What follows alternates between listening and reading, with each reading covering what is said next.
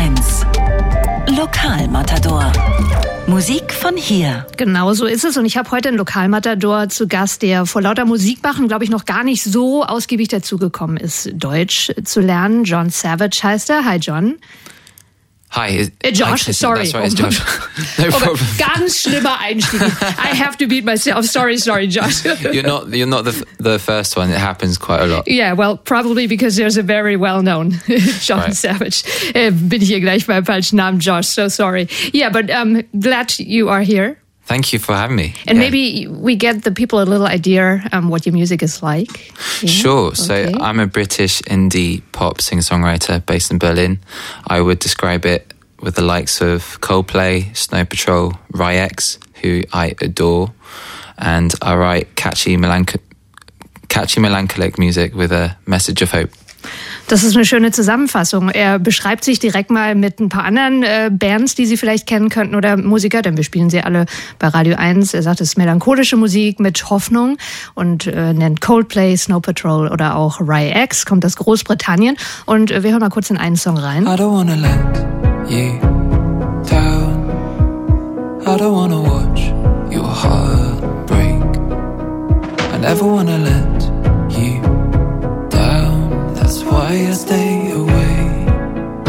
Das ist ein Auszug aus Stay Awake von uh, Josh Savage.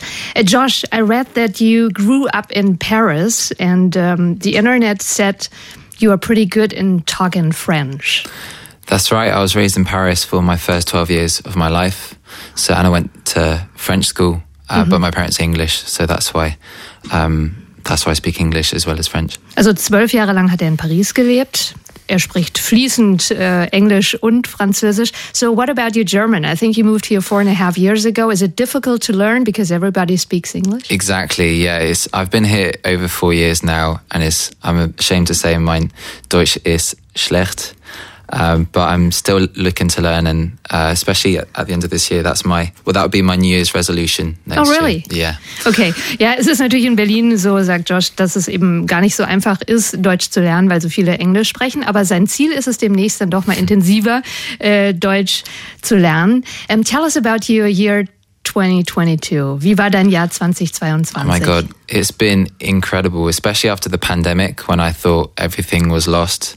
Um, this has been the most incredible year of my life. I uh, have been doing really well uh, with having opportunities, sharing the stage with Snow Patrol, Bright Eyes, and Robbie Williams, and also been very involved with music NFTs, which has been a bit of a game changer for me as well.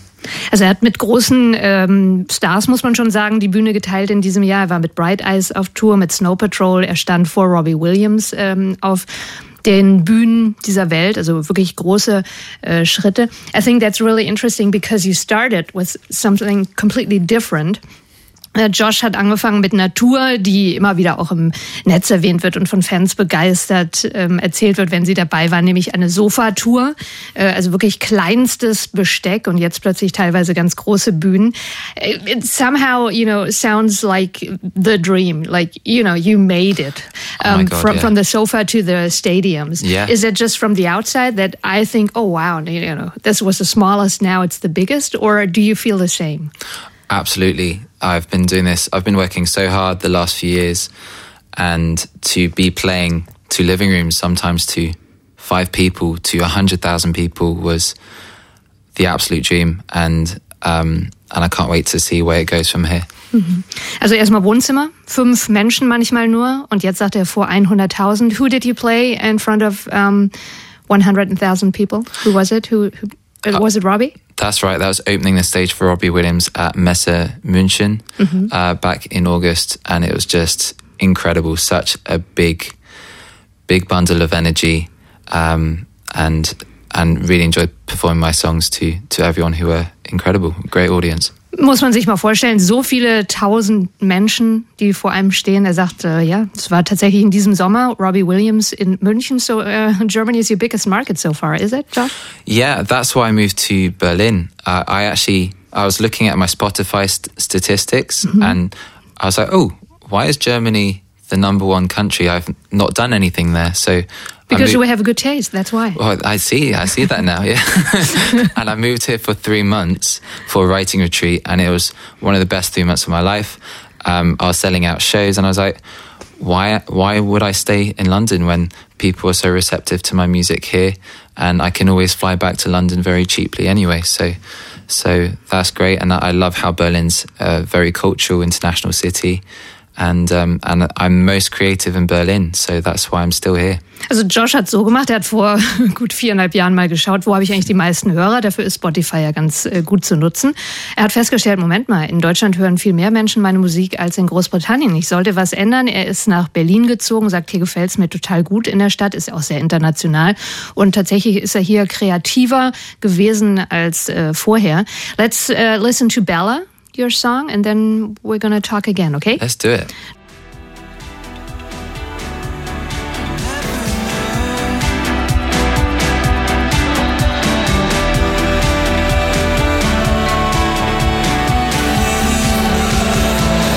Josh Savage mit Bella hier auf Radio 1. Um, what about this song? Did, did it come into being here in Berlin? No, that's quite an old song that I've had on the shelf for a few years. And I, when I started getting these bigger shows, it just felt right to have uh, a more energetic song. And um, I'm really proud of this one. It's a song about, um, it's about a deteriorating relationship where you you feel very caged and you wonder whether, um, well, you, you feel caged between choosing your dream or your partner and it's a very difficult time and but I, I really love the song and I felt this is the right time to release this after the Robbie Williams show. Oh, okay. So Bella, das ist der neue Song, den Sie jetzt gerade gehört haben, ist eigentlich ein alter, war auch schon länger im Live-Programm, sagt Josh, handelt von einer Beziehung, wo man eben nicht so ganz oder im Leben nicht so ganz sicher ist, was soll man denn jetzt machen? Soll man eben nur der Liebe folgen oder dem Traum, den man hat? Manchmal ist es ja einfach nicht so gut zu äh, vereinen. Um, we, we talked about your year as a big dream, you know, playing big concerts and everything. What about releasing music? I think that has changed for many artists in the last few years. It's not like you record an album, mm. then you do another album, and then, you know, three years later, the third one. What is your idea about um, releasing music? That's a really, really good question. Something I'm thinking about right now. My goal is to keep recording music, keep writing, and but with the technology that's come from um, NFTs, I'm wondering what is the best approach. Do I keep releasing stuff on streams? Do I do NFTs? My, my plans to do both. Mm-hmm. And but what I think is really special with streaming, it's a good way to release singles. What's really good about NFTs, I think it's going to bring the album back, and that's what I'm doing at the moment, which is going quite well.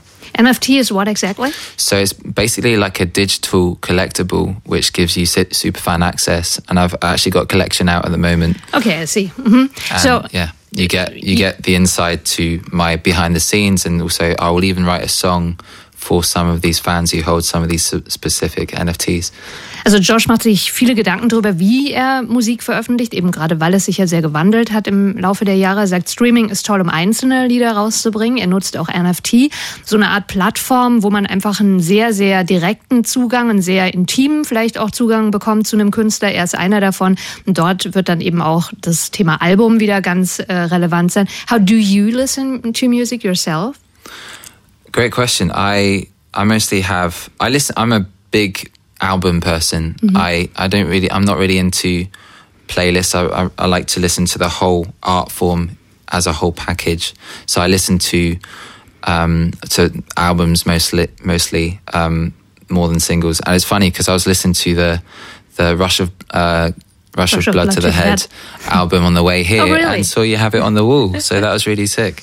Uh, er sagt, er ist ein absoluter Albummensch. Er liebt es, Alben durchzuhören. Also für ihn äh, gar keine Frage. Und er hat jetzt gerade auf dem Weg hierher ein Album von Coldplay gehört und kam dann hier so zu Radio 1 rein. Und wenn Sie sich vorstellen, da ist so eine kleinere, oder was heißt kleinere, schon eine etwas größere Wand mit vielen goldenen Schallplatten und äh, die von Coldplay war da auch dabei. Das fand er sehr lustig, dass genau dieses Album, was ihn jetzt hierher zum Studio begleitet hat, dann hier auch hängt. So maybe in a few years we're going to have one of your uh, golden records here and then Coldplay are going to come and say, you know what? We've been listening to Josh on the way here. cool that we have your golden, his golden I mean, record here. That's the, that's the dream. I mean, for me to be able to share the stage with Snow Patrol Um, and Robbie Williams is very few things can beat that now. I think the only things that could would be supporting Coldplay and also having my own headline show of that size as well. Also er hat noch ein paar Träume. Josh sagt, es war schon fantastisch mit Snow Patrol auf der Bühne zu stehen und mit Robbie Williams. Der Traum, der vielleicht noch in Erfüllung gehen könnte, wäre für Coldplay zu eröffnen oder noch besser, die eigenen großen Shows zu haben. So we cross our fingers. Thank you very much for coming over. Ähm, Josh Savage heute hier und äh, Sie können natürlich dann im Netz mal jede Menge andere Songs noch von ihm entdecken. What about playing live around here?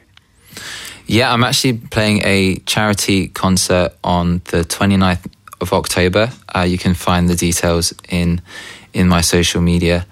And um, but I'm kind of taking it chill right now. I'm recording uh, new songs, which I'll be releasing in the new year that I'm really excited about, and that there'll be more tours next year as well. Okay, also Josh hat einiges vor. 29. Oktober gibt es ein Charity-Konzert, können Sie sich im Netz äh, anschauen, wo das Ganze stattfinden wird. Dann wird er neue Musik schreiben und wie wir ja vorhin schon gehört haben, wird das nächste Interview auf Deutsch stattfinden, denn auch Deutsch steht auf dem To-Do, auf der To-Do-Liste von Josh. Vielen lieben Dank.